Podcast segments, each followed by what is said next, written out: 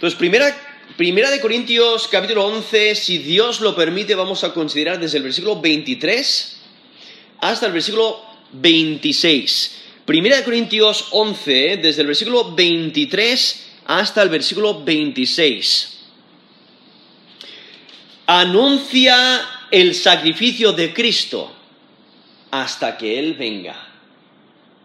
Anuncia el sacrificio de Cristo hasta que Él venga. Aquí vemos al apóstol Pablo que está comunicando eh, la enseñanza de la Santa Cena, eh, que la instituyó el Señor Jesucristo. En los Evangelios, tenemos en Mateo 26, desde el versículo 26 al 29, o en Marcos 14, del 22 al 25, o en Lucas 22, del 14 al 20, vemos esos textos que muestran la institución de la cena del Señor, donde, donde vemos ahí en los Evangelios, eso es Mateo 26, del 26 al 29, Marcos 14, del 22 al 25, y Lucas 22, del 14 al 20, donde Jesús eh, instituye la cena del Señor. Es un mandato que debemos de poner en práctica comúnmente porque con ello, al participar de la, de la cena del Señor, realmente estamos anunciando la muerte sacrificial de Cristo por nosotros. Y estamos anunciando y proclamando el Evangelio. El problema es que aquí en 1 Corintios vemos como el, apóstol Pablo eh, hace mención de, la, cena del Señor y la tradición que se ha comunicado desde que Jesús lo enseñó y lo mandó, una tradición que se, que se ha mantenido fiel.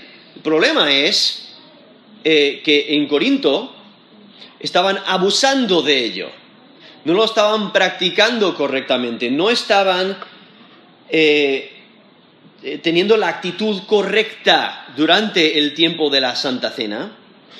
Y no, estaban reflejando ese cambio que el Evangelio obra en la vida del creyente. Y en vez de reflejar el amor de Cristo, estaban reflejando el egoísmo, pensando en sí mismos en vez de pensar en los demás. Estaban pensando en sus deseos en, lo que a ellos les convenía en vez de a los que les convenía a los demás. Y entonces estaban reflejando una actitud incorrecta. Y por ello el apóstol Pablo eh, repite la enseñanza de Jesús, lo cual vemos que es exactamente lo, que vemos en los, evangelios, habiendo la, misma, la, misma, práctica, dando a entender que esta, tradición, esta enseñanza que fue pasando de generación a generación, eh, fue fiel, simplemente es fácil desviarse en la práctica o en la actitud, en el corazón con el cual se, eh, lleva a cabo el participar de la cena del Señor. Y por ello aquí vemos como el apóstol Pablo enfatiza el mandato de Dios y la actitud que, debemos de reflejar al participar de la cena del Señor. Incluso a aquellos que participan de, la cena del Señor son aquellos que han puesto su fe y confianza en Jesús como Señor y Salvador. ¿Y cómo se demuestra eh, de una manera exterior?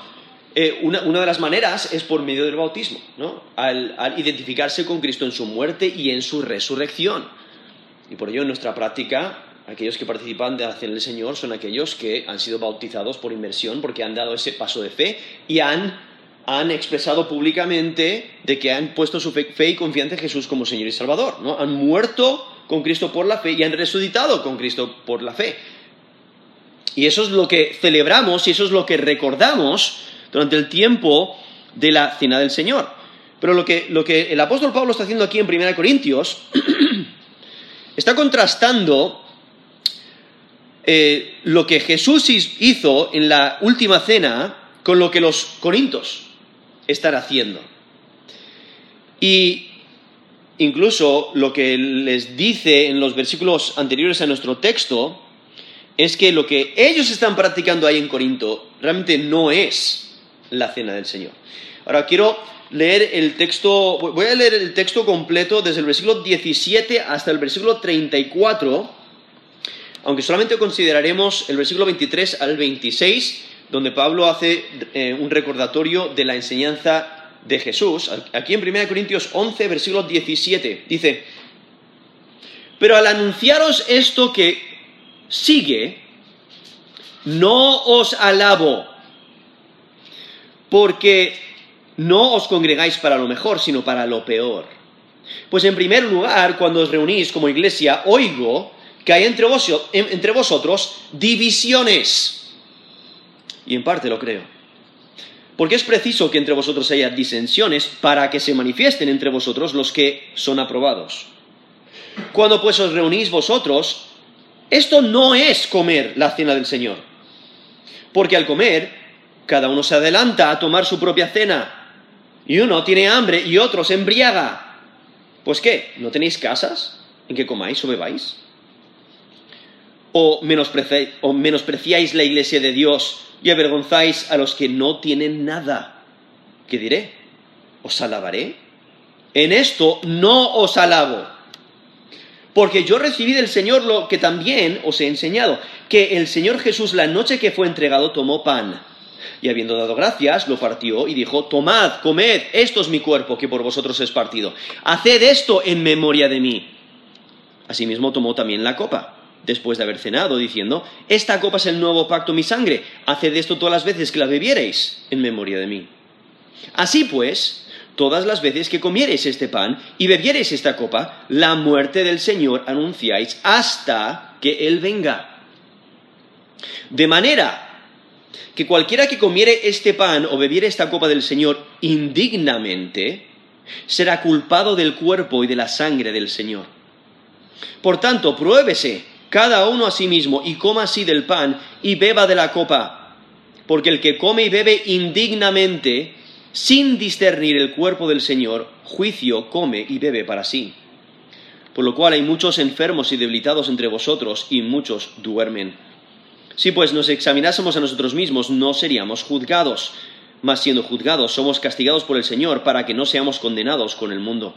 Así que, hermanos míos, cuando os reunís a comer, esperaos unos a otros. Si alguno tuviere hambre, coma en su casa, para que no os reunáis para juicio. Las demás cosas las pondré en orden cuando yo fuere. Eso es 1 Corintios capítulo 11, he leído desde el versículo 17 hasta el versículo 34. Ahora, si notáis, ahí en versículo 20, el apóstol Pablo mismo dice, mira, lo que estáis haciendo no es la cena del Señor. Y por ello no les puede alabar. Por eso dice eh, al, final, del versículo 22, en esto no os alabo. ¿no? Porque los, los corintios estaban celebrando su propia versión de la Santa Cena. Y lo estaban haciendo en el, contexto de una comida completa, lo cual realmente no hay ningún problema, porque si recordáis, eh, en los Evangelios, incluso aquí mismo eh, nos dice en versículo 25, después de haber cenado. Entonces, en el contexto de cuando Jesús instituyó la cena del Señor, era durante un tiempo de comida, era la, cena de la Pascua, donde estaban celebrando la redención del pueblo de Israel de Egipto, cuando Dios les rescata y celebra esta Pascua que, Dios instituyó que debían de practicar con el propósito de recordar que Dios les había redimido, ¿no? les, había, les había comprado. Entonces, eh, e-, era un, recordatorio que debían de, hacer y vemos que en Jesús mismo están comiendo la Pascua, empieza con la bendición, empieza allí eh, con, el, partiendo el pan, ¿no? bendice la comida, bendice y parte el pan, da el significado del pan y luego, después de la cena, eh, eh, da, el significado de la copa. ¿no? Entonces, no, había problema en ese sentido de que se participara durante un tiempo de comida. El problema es que durante ese tiempo los, los corintos, eh, aunque estaban celebrando la cena del Señor, lo estaban haciendo con egoísmo y, se estaban buscando sus propios deseos, sus, eh, sus propias necesidades en vez de estimar a los demás como superiores a sí mismo, como nos dice Filipenses. no estaban reflejando el corazón de Cristo. No estaban recordando ni anunciando la muerte y la resurrección de Cristo, sino que estaban buscando sus propios deseos y habían abandonado la intención original de la cena del Señor. Y entonces vemos eh, este, esta enseñanza del, del apóstol Pablo, donde condena esas acciones incorrectas y les pide a los corintios que tomen en serio la cena del Señor, que recuerda y celebra la redención del sacrificio de Cristo. Porque tomar en serio la cena del Señor une a la comunidad que ha sido rescatada. Participar de la, de la, cena del Señor lleva a la comunión con los hermanos en Cristo, pero también con Cristo. Porque es una extensión de esa última cena del Señor, eh, donde recordamos la muerte sacrificial de Cristo, que Él murió en nuestro lugar. Él entregó su cuerpo, Él entregó su sangre para rescatarnos, para librarnos, para salvarnos. Y también eh, la, cena del Señor muestra esta nutrición espiritual, la unidad entre creyentes, la participación de los creyentes en los beneficios de la muerte de Cristo y, al mismo tiempo afirma el amor de Cristo para con nosotros, Él dando su vida por nosotros. Y aún Cristo afirma las bendiciones de la salvación para el creyente, porque Él muere en nuestro lugar y por ello tenemos una eternidad reservada en los cielos. Y, al, mismo tiempo, al participar de la cena del Señor, el creyente afirma su fe en Cristo, de ser seguidor de Cristo, de que Cristo realmente murió eh, por el creyente y murió por todos, pero entonces el creyente es el que se ha apropiado por la fe de ese sacrificio y entonces recibe salvación. Pero aquí vemos cómo el apóstol Pablo, corrigiendo este problema ahí en Corinto, eh, recalca la enseñanza de Jesús, el mandato de Jesús y esta tradición, esta enseñanza que ha sido comunicada por generaciones desde ese evento, desde la última cena, desde cuando Jesús instituyó la Santa Cena. Y por ello aquí nos dice en 1 Corintios 11, versículo 23, dice, porque yo recibí del Señor lo que también os he enseñado, que el Señor Jesús, la noche que fue entregado, tomó pan y habiendo dado gracias, lo partió y dijo, tomad, comed, esto es mi cuerpo que por vosotros es partido, haced esto en memoria de mí. Asimismo tomó también la copa después de haber cenado, diciendo, esta copa es el nuevo pacto en mi sangre, haced esto todas las veces que la bebiereis en memoria de mí. En memoria de mí. Así pues, todas las veces que comieres este pan y bebieres esta copa, la muerte del Señor anunciáis hasta que Él venga. Entonces vemos como el apóstol Pablo está comunicando esa enseñanza de, la institución de la cena del Señor, lo cual vemos, como mencioné antes, en los Evangelios, ¿no? en Mateo 26, Marcos 14 y Lucas 22. Eh, pero aquí vemos en versículo 23 que el, apóstol Pablo les ha enseñado a, los eh, corintos lo que él mismo ha recibido. Y él lo ha recibido, y esa instrucción que él ha recibido ha venido directamente del Señor Jesucristo. Y eso es lo que les ha impartido, esta instrucción les ha impartido. Ahora sabemos en Gálatas capítulo 1, el versículo 11 y 12 y el 15 al 17, vemos que, el, que Cristo mismo le revela el Evangelio al apóstol Pablo. Eh, nos dice Galatas 1, versículo 11, dice, mas os hago saber, hermanos, que el Evangelio anunciado por mí no es según hombre, pues yo ni lo recibí ni lo aprendí de hombre alguno, sino por revelación de Jesucristo. Ahí lo pone muy claro, donde el apóstol Pablo, eso es Galatas 1 del 11 al 12, el apóstol Pablo recibe el Evangelio y lo, y, lo recibe por revelación directa de Jesucristo. Saltando al versículo 15, Galatas 1.15 dice, pero cuando agradó a Dios, que me apartó desde el vientre de mi madre y me llamó por su gracia a revelar a su Hijo en mí, para que yo le predicase entre los gentiles, no consulté enseguida con carne, con carne y sangre, ni subí a Jerusalén a los que eran apóstoles antes que yo, sino que fui a Arabia y volví de nuevo a Damasco. Eso es Galatas 1 del 15 al 17. Y ahí en Galatas 1 el apóstol Pablo está enfatizando de que él ha recibido revelación directa de Jesús, y ese es el Evangelio que él comunica, y porque él lo ha recibido directamente de Jesús, él no tiene que confirmarlo con ningún hombre, ni con los apóstoles tampoco sino porque él puede comunicar el Evangelio porque lo ha recibido directamente de Jesús. Ahora, aquí vemos que vemos esas palabras, dice, porque yo recibí del Señor lo que también os he enseñado.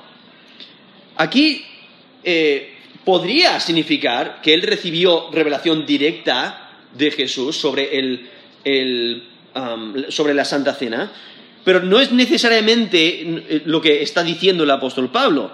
Simplemente está diciendo que ha recibido instrucción, que le ha sido enseñado, eh, y es una, enseñanza común en, la iglesia, porque eso es lo que los apóstoles, cuando que estaban presentes, han, estado comunicando y enseñando, porque eso es lo que debían de hacer.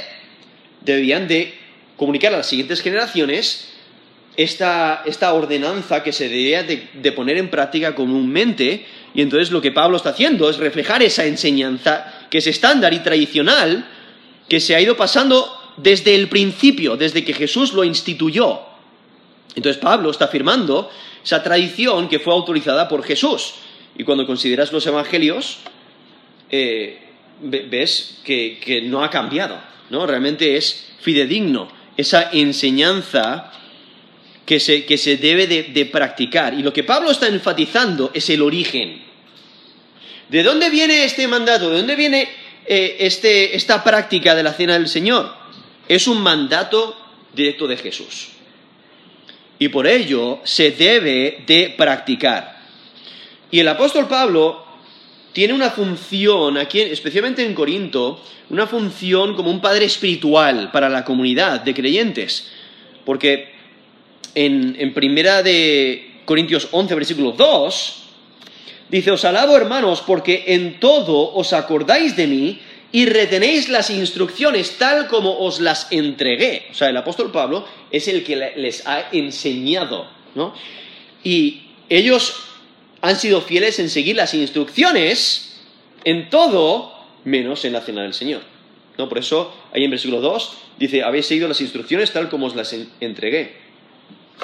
Pero justamente en la cena del Señor, el apóstol Pablo dice, en esto no os alabo no lo estáis poniendo en práctica. Pero Él es como un padre espiritual. Él les ha enseñado sobre la, cena del Señor y es la, lo que se ha enseñado desde el principio, desde, desde que Jesús eh, dio este mandato de poner en práctica la cena del Señor con el propósito de recordar el sacrificio de Cristo. Y entonces nos menciona allí eh, en la segunda parte del versículo 23 que el Señor Jesús, la noche que fue entregado, ahora, e, esa idea de entregado puede hacer referencia a la traición de Judas Iscariote, ¿no? Si recordáis, Judas Iscariote, que era uno de los doce, nos dice Marcos 14, 10, fue a los principales sacerdotes para entregárselo. Y entonces cuando lees los evangelios, por ejemplo, el texto ahí en, Lucas 22, puedes ver cómo Judas Iscariote entrega a Jesús, le traiciona y le entrega para que le, juzguen injustamente y luego le crucifiquen, ¿no?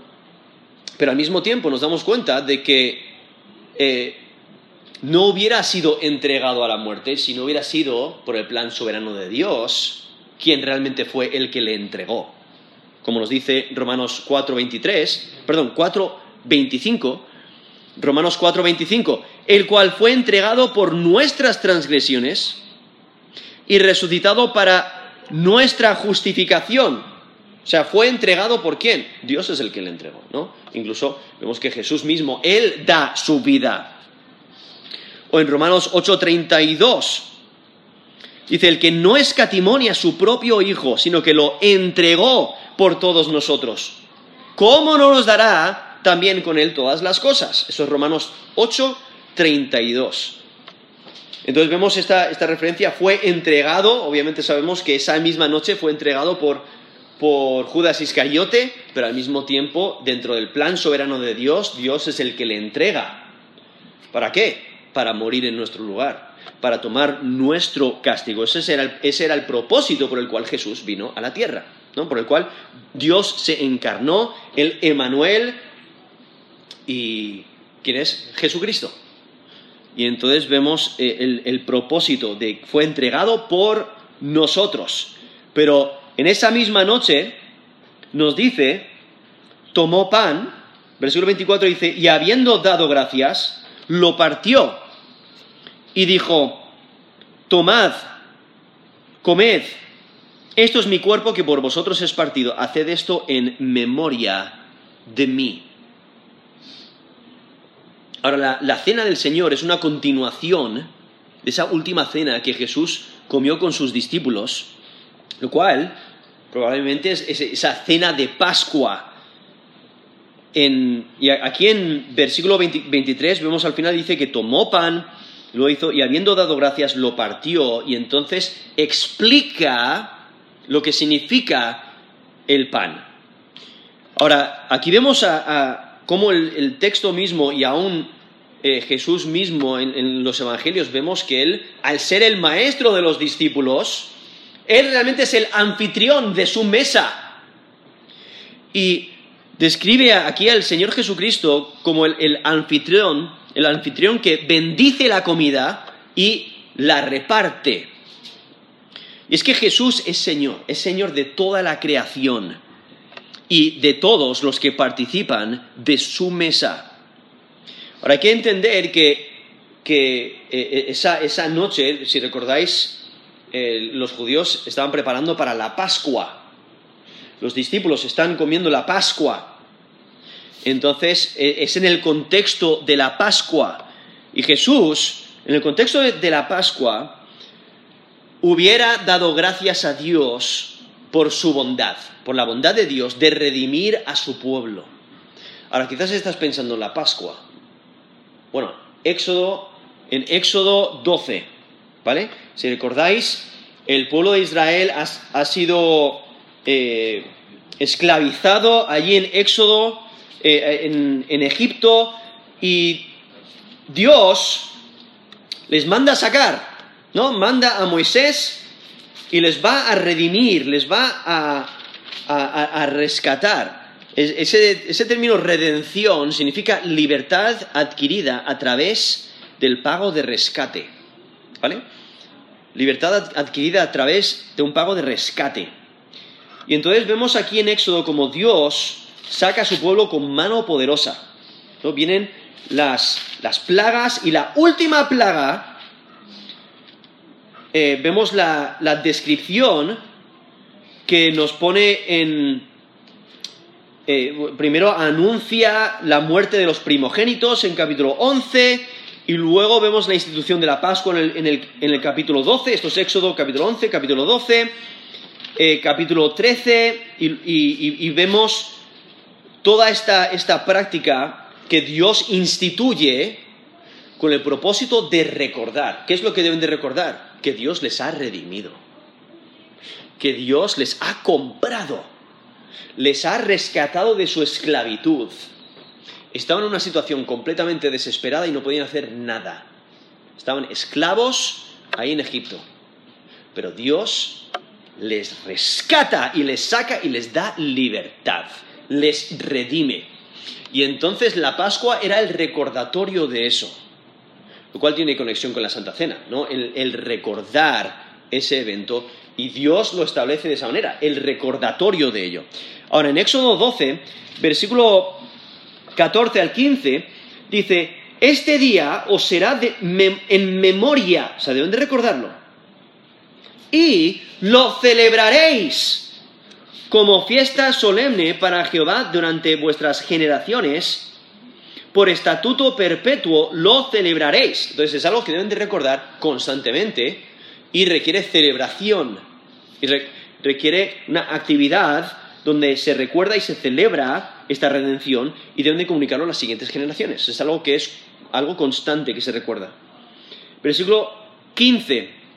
Esto es Éxodo 12, 15. Siete días comeréis panes sin levadura.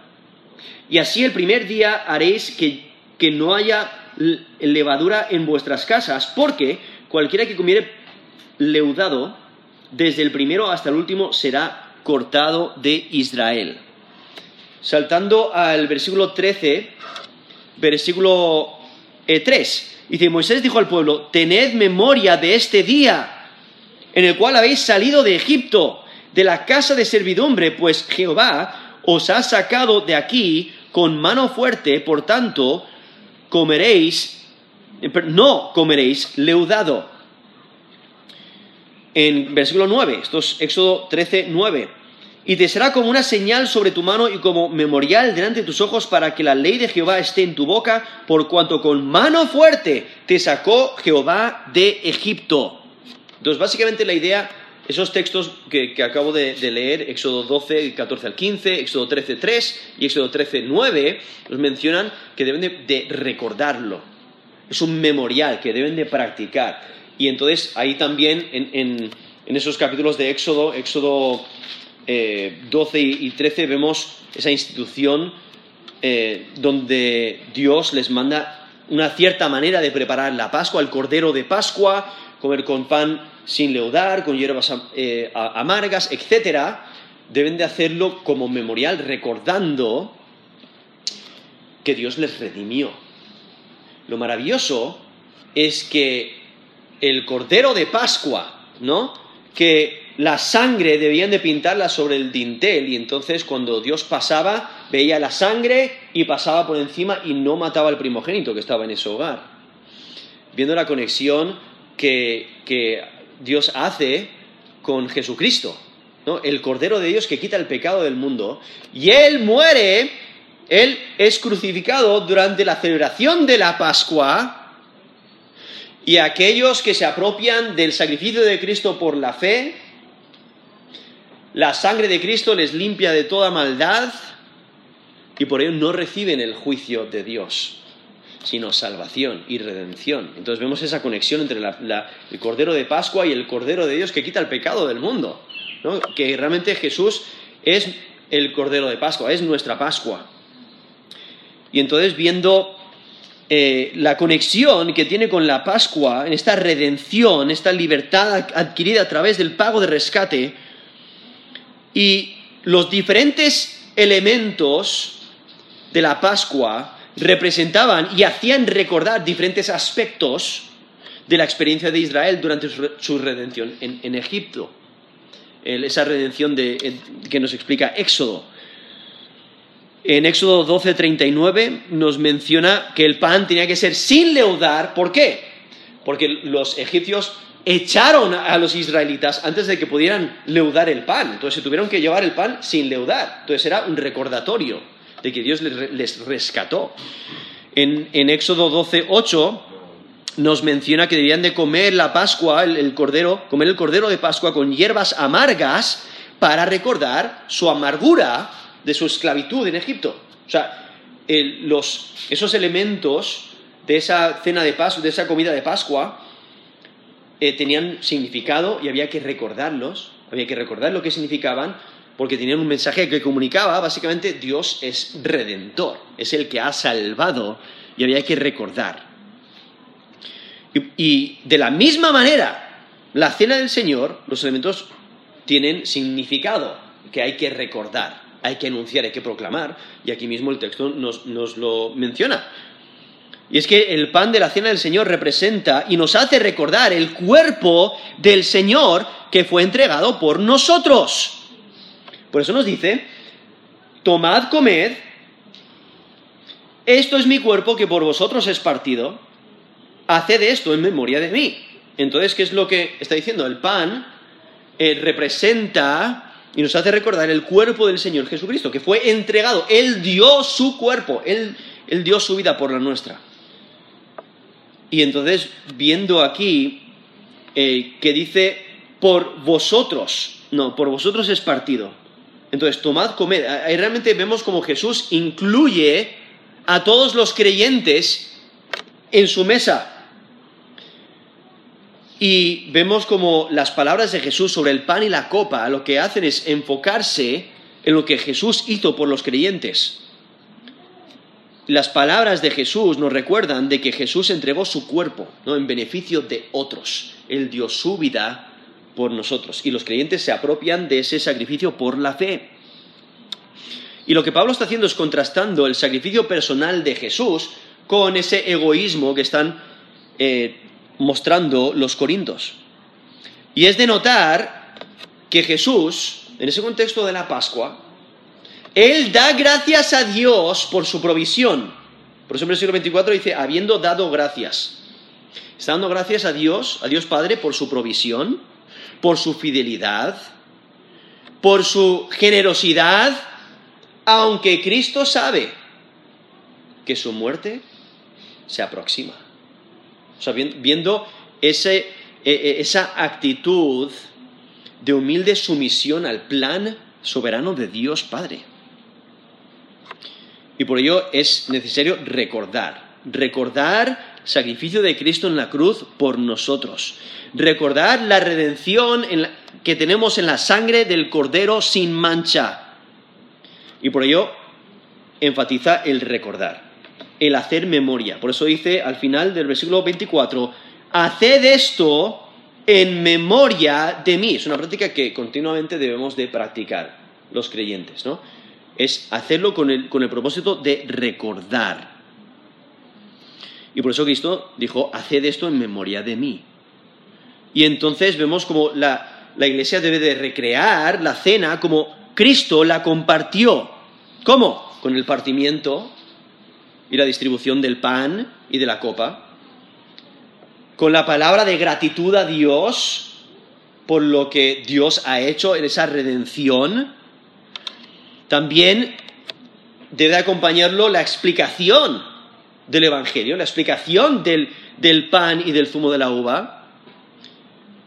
Y, por ello, eh, eso es lo que debemos de poner en práctica, con el propósito de recordar. y la, la razón por la cual el, apóstol Pablo puede describir y contar este evento con tanta precisión es porque la iglesia estaba haciendo un buen trabajo en comunicar, en recordar esa noche. Y por eso aquí dice que, debemos de participar en ello recordando, haciendo memoria de lo que Cristo ha hecho en la cruz. Realmente refleja la naturaleza de la Pascua. La Pascua era para recordar lo que Dios había hecho, redimiendo al pueblo de Israel de Egipto. Y, de esa misma manera, eh, la Santa Cena era el propósito para recordar, al participar de la Cena del Señor, participar de los elementos, es recordar esa redención que Cristo obró entregando su cuerpo, entregando su sangre por nosotros. Y, este trasfondo sugiere que el acto de memoria requiere meditación, pero también requiere proclamación. Proclamación para que recordemos el Evangelio. Que no dejemos a un lado el Evangelio, sino que continuamente meditemos en ello. Y de la misma manera que la Pascua debe ser recordada, la salvación por medio de la redención del sacrificio de Cristo también debe ser recordado.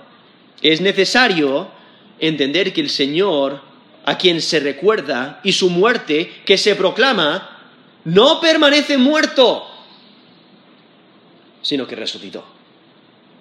Entonces, aquí, al, mencionar en la cena del Señor, como menciona la muerte del Señor, tenemos que recordar, no se quedó en la tumba, sino que resucitó. El Señor está vivo y presente con la comunidad de creyentes que celebra la redención que Cristo obró. Por eso hay que recordar a nuestro Salvador, pero hay que recordar lo que Él hizo y dar gracias por lo que Él hizo y anunciar a otros lo que Él hizo. Pero es, en, una atmósfera de meditación y de santidad. Por eso debemos de guardarnos y protegernos y aún evaluarnos, como el, luego el texto nos va a mencionar en el versículo 28. Por tanto, pruébese cada uno a sí mismo y coma así del pan y beba así de la copa. Hay que probarse, hay que evaluarse, asegurarse de que estamos bien con Dios y que estamos bien con los hermanos en Cristo. Porque se debe de tomar en santidad. Y, y entonces vemos aquí este recordatorio. Por eso dice, haced esto en memoria de mí. Entonces, es un recordatorio. No debemos de pensar que estamos sacrificando a Cristo otra vez. ¿Vale? Porque hay algunos que piensan que siempre que se participa de la cena del Señor, lo que están haciendo es sacrificando a Cristo otra vez. Que eh, él, está muriendo otra vez. Y incluso eh, que el cuerpo y la sangre de Cristo están en los elementos. Pero ¿qué pasa? Entonces, ¿cómo sabemos que no se está sacrificando Cristo otra vez? Bueno, porque aquí mismo Jesús mismo dice, haced esto en memoria, no es un recordatorio de lo que ya ha acontecido.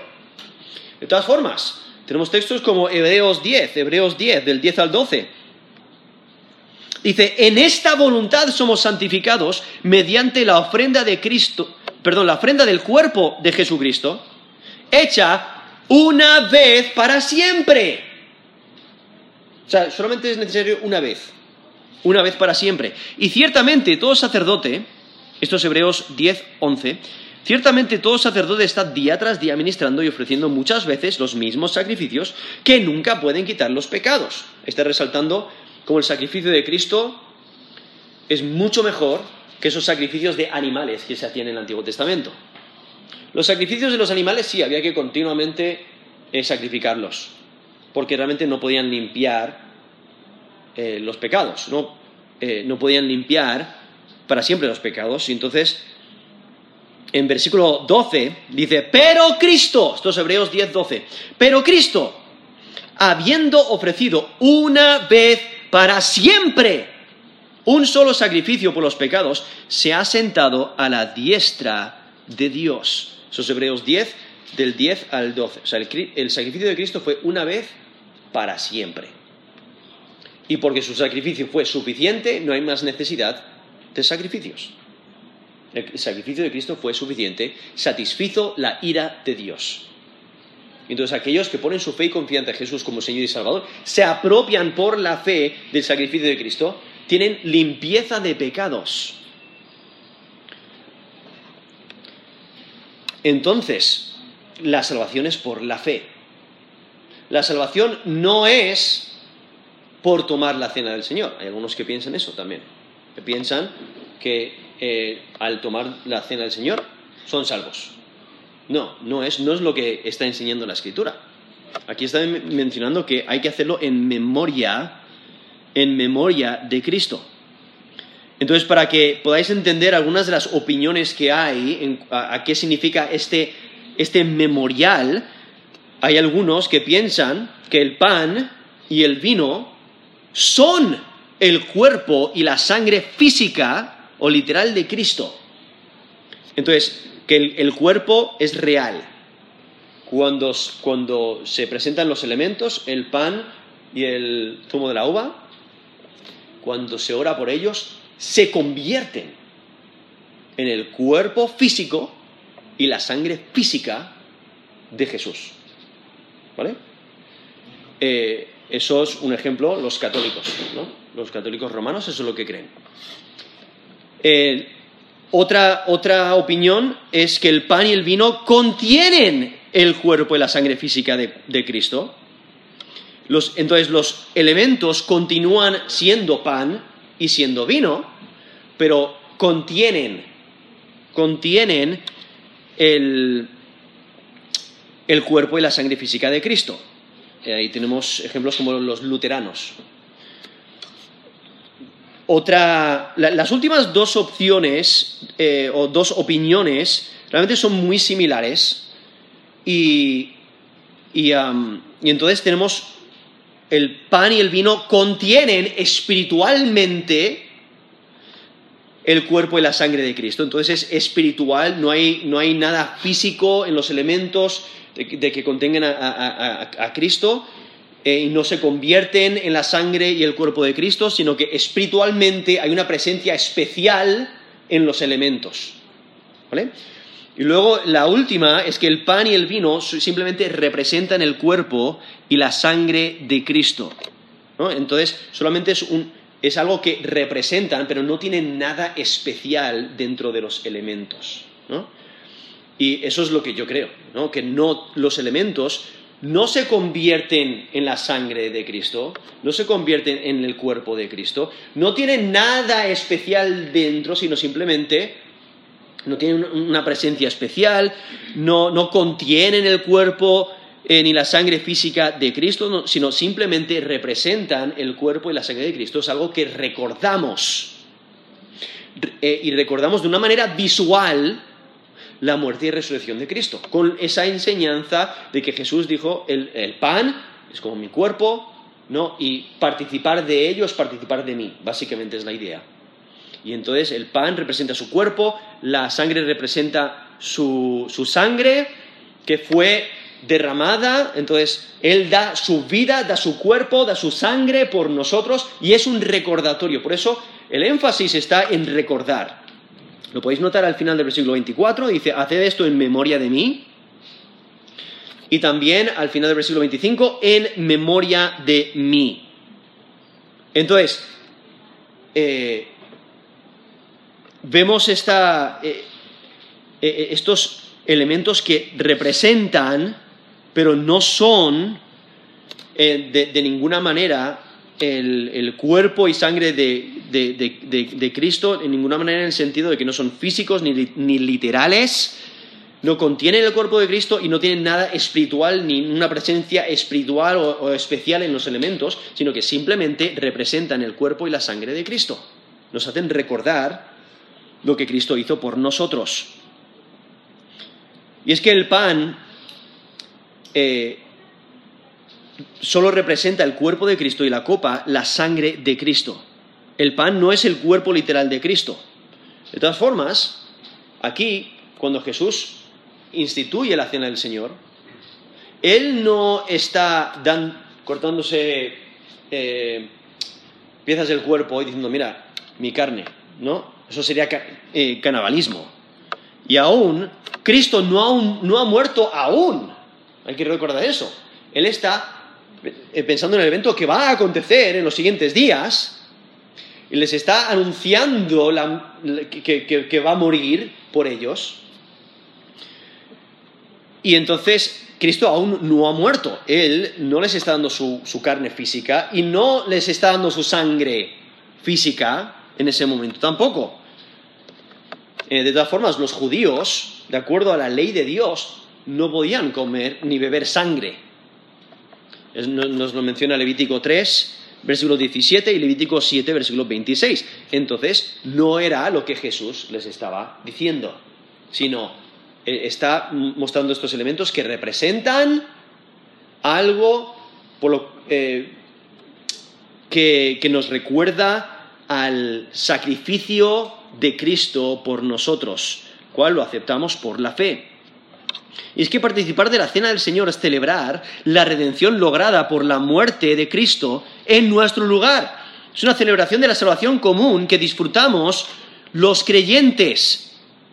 Y en versículo 25 menciona la copa. Y la trata de la misma manera. ¿no? Es necesario explicar su vínculo con la muerte redentora de Cristo es necesario participar de la copa en memoria de Cristo. Es la misma idea que, el pan. Por, por, eso en versículo 25 dice, asimismo tomó también la copa, después de haber cenado, diciendo, esta copa es el nuevo pacto en mi sangre.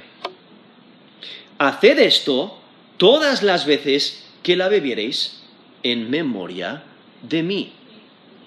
Ahora aquí vemos eh, cómo menciona la sangre, no, el pacto en mi sangre. Esta copa es el nuevo pacto en mi sangre. Y es porque Cristo derramó su sangre por nosotros. Como nos dice eh, Romanos 5, 8 al 9, mas Dios muestra su amor para con nosotros, en que siendo aún pecadores, Cristo murió por nosotros. Vemos esa sustitución Versículo 9, pues mucho más, estando ya justificados, que es la idea de declarados inocentes, en su sangre. Por él seremos salvos de la ira. Eso es Romanos 5, del 8 al 9. O sea, Cristo derramó su sangre. Nos dice Colosenses 1.20, haciendo la paz mediante la sangre de su cruz. Eso es Colosenses 1.20. Primera de Pedro 1, del 18 al 19, sabiendo que fuisteis rescatados de vuestra vana manera de vivir, la cual recibisteis de vuestros padres, no con cosas corruptibles, como oro o plata, sino con la sangre preciosa de Cristo, como de un cordero sin mancha y sin contaminación. Eso es 1 de Pedro capítulo 1 del 18 al 19. O sea, hemos sido redimidos con la sangre de Jesucristo. Y por eso aquí la, copa, el zumo de la uva, representa la sangre de Cristo y recordamos que Él derramó su sangre por nosotros. Y aquí menciona nuevo pacto en mi sangre. Realmente está haciendo conexión de, eh, dos textos. El texto en Éxodo 24, 8, cuando dice, He aquí la sangre del pacto de que Jehová ha hecho con vosotros sobre todas estas cosas. Porque para hacer un pacto era necesario derramar sangre. Y por ello Cristo tuvo que derramar su sangre para hacer un nuevo pacto. Entonces hace una conexión con Éxodo 24, 8 y la profecía de Jeremías. Jeremías 31, del 31 al 34, donde resalta que Dios va a hacer un nuevo pacto. Un nuevo pacto en el futuro. Pero para poder, hacer ese nuevo pacto hay que derramar sangre. En vez de un cordero en este, este caso, porque, porque su, su alcance está limitado, es la sangre de Cristo. Y entonces vemos ese nuevo pacto que nos menciona Jeremías 31. Versículo 31 dice, He aquí vienen días, dice Jehová, en los cuales haré nuevo pacto con la casa de Israel y con la casa de Judá. Y luego saltando al versículo 33, dice, daré mi ley en su mente y la escribiré en su corazón, y yo seré a ellos por Dios y ellos me serán por pueblo. Y saltando la última parte del versículo 34 dice, porque perdonaré la maldad de ellos y no me acordaré más de su pecado. Eso es Jeremías 31, del 31 al 34, vemos cómo eh, eh, Jeremías menciona este nuevo pacto que Dios va a establecer. Y entonces la combinación del pan y la copa lo que transmiten es el sacrificio supremo de Cristo. Y Dios establece este nuevo pacto con la sangre de Cristo. Nos dice Hebreos 10:10, en esta voluntad somos santificados, mediante la ofrenda del cuerpo de Jesucristo hecha una vez para siempre. O sea, por Él recibimos salvación, justificación. Somos santificados mediante la ofrenda de su cuerpo, el derramamiento de su sangre. Y por ello vemos a, Jesús mismo haciendo este memorial para que lo recordemos. Porque no sé, no sé, no sé vosotros, pero a mí a veces me cuesta recordar. Y nos olvidamos rápidamente de lo que la escritura enseña. Y nos, nos cuesta recordar en esos momentos de prueba o, en esos momentos es fácil, o quizás leyendo la, escritura nos enfocamos en una zona de la escritura y recordamos otras zonas, otras áreas de, la escritura, otros principios de la escritura, y entonces necesitamos el recordatorio, por eso debemos leer la escritura constantemente, ¿no? intentar leer la Biblia cada año para poder recordar. Y por ello la cena del Señor, para poder recordar el Evangelio. El no pensar, bueno, Cristo me ha salvado y ya está. Perfecto, gloria a Dios. Y lo dejo ahí aparcado y no lo recuerdo. No, la cena del Señor es para recordar. Para recordar también que Él nos ha transformado, nos ha cambiado. Y por ello vemos aquí esta representación que representa y debemos de, eh, representa el cuerpo de Cristo sacrificado por nosotros, la sangre de Cristo que fue derramada por nosotros, y por eso se toma en memoria, en memoria de Cristo, recordando el sacrificio de Cristo. Y la iglesia, al practicar la Santa Cena, recuerda el sacrificio expiatorio de Cristo. O sea, Él muere en nuestro lugar y Dios acepta su sacrificio por nosotros. Y los creyentes deben de recordar el sacrificio de Cristo y al mismo tiempo explicar su significado. Es algo que, se debe de, hacer al practicar la cena del Señor. Es necesario que Jesucristo dio su vida y su sangre muriendo en lugar de pecadores, trayendo salvación. Y al participar del pan y de la copa se recuerda el sacrificio de Jesucristo y simbólicamente eh, se participa de, sus, de, sus beneficios. Y entonces viendo aquí como el apóstol Pablo está recordando esta institución de, la cena del Señor que viene directamente de Jesucristo. Y por eso nos dice en versículo 26, así pues, todas las veces que comiereis este pan y bebiereis esta copa, la muerte del Señor anunciáis hasta que Él venga. Entonces, cada vez que se practica esta ordenanza, se proclama la muerte sacrificial de Jesús. Y por ello el apóstol Pablo se lo recuerda a los, a los de Corinto.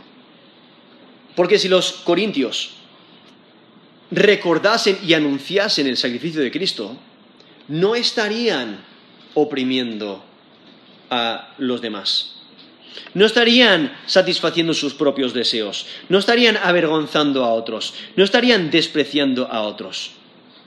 Y por ello el apóstol Pablo está diciendo, mira, esta es la práctica que, que Cristo instituyó.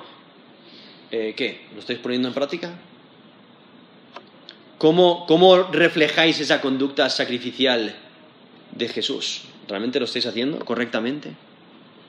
Es algo que debemos de recordar, que Cristo en humildad, en obediencia, con mucho sacrificio, se entregó a sí mismo por nosotros. Y, vemos eh, que al practicar, al practicar esta ordenanza estamos anunciando la salvación que se encuentra únicamente en Jesús. La cena del Señor testifica del Salvador crucificado que resucitó y volverá. Por eso menciona esa última frase, dice, la muerte del Señor anunciáis hasta que Él venga. ¿Por qué puede decir eso? Porque no está muerto. Porque Él murió y resucitó. Y entonces aquí vemos al, apóstol Pablo que enfatiza la, venida de Cristo. Da testimonio mirando al pasado lo que Cristo hizo y cómo de impactar nuestro presente, pero al mismo tiempo mirando al futuro cuando Cristo vuelva. Y aquí el apóstol Pablo se enfoca en el evento en el pasado para corregir lo que, lo que los corintios están haciendo en el presente porque los corintios estaban realizando la cena del Señor con egoísmo y sus abusos los unos de los otros estaban negando el sacrificio de Cristo. Es que la cena del Señor se centra en la muerte sacrificial de Jesús por otros. Y la actitud humilde y obediente de Jesús hasta la muerte deben de impregnar a los creyentes todo el momento, pero también durante la cena, durante la participación de la cena del Señor. Y el mensaje no es solo sobre la muerte de Cristo, sino que resucitó y que volverá.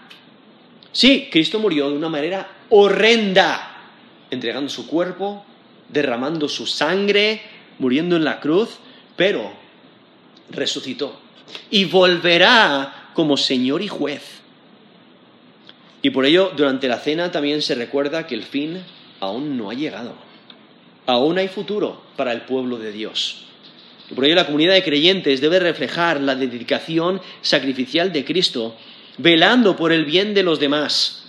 La cena del Señor es un recordatorio de la eficacia del sacrificio de Cristo para nosotros. El sacrificio de Cristo ha obrado nuestra redención y debemos de vivir adecuadamente. No debemos de centrar nuestra atención en nosotros mismos, sino en otros. Y por ello debemos de anunciar el sacrificio de Cristo hasta que Él venga continuar con esta práctica hasta que Él venga. Porque e, con, esta práctica de la cena del Señor anunciamos y recordamos la muerte sacrificial de Cristo. y, demostramos que participamos con los beneficios de la muerte de Cristo. Y al mismo tiempo disfrutamos de esta nutrición espiritual, unidad, unidad entre los creyentes, lo cual también al recordar el sacrificio de Cristo por nosotros, eso nos afirma su amor para con nosotros al entregar su vida, su, su cuerpo y su sangre por nosotros. Y afirma esas bendiciones de salvación que obtenemos porque Cristo murió por nosotros. Y al mismo tiempo afirma nuestra fe de que somos seguidores de Cristo. Y por ello debemos de anunciar el sacrificio de Cristo hasta que Él venga. Y cuando participemos de la cena del Señor, que lo hagamos como debemos, con la actitud correcta, eh, preparando nuestro corazón para que no tengamos eh, ningún pecado que no hayamos confesado, sino que vengamos en santidad, ¿no? preparados para recordar y anunciar la muerte sacrificial de Cristo por nosotros, la cual nos redime, la cual nos podemos gozar de que tenemos una herencia reservada en los cielos, porque Cristo murió por nosotros, tenemos perdón de pecados y, podemos disfrutar de vida eterna por lo que Cristo hizo por nosotros. Vamos a terminar en oración.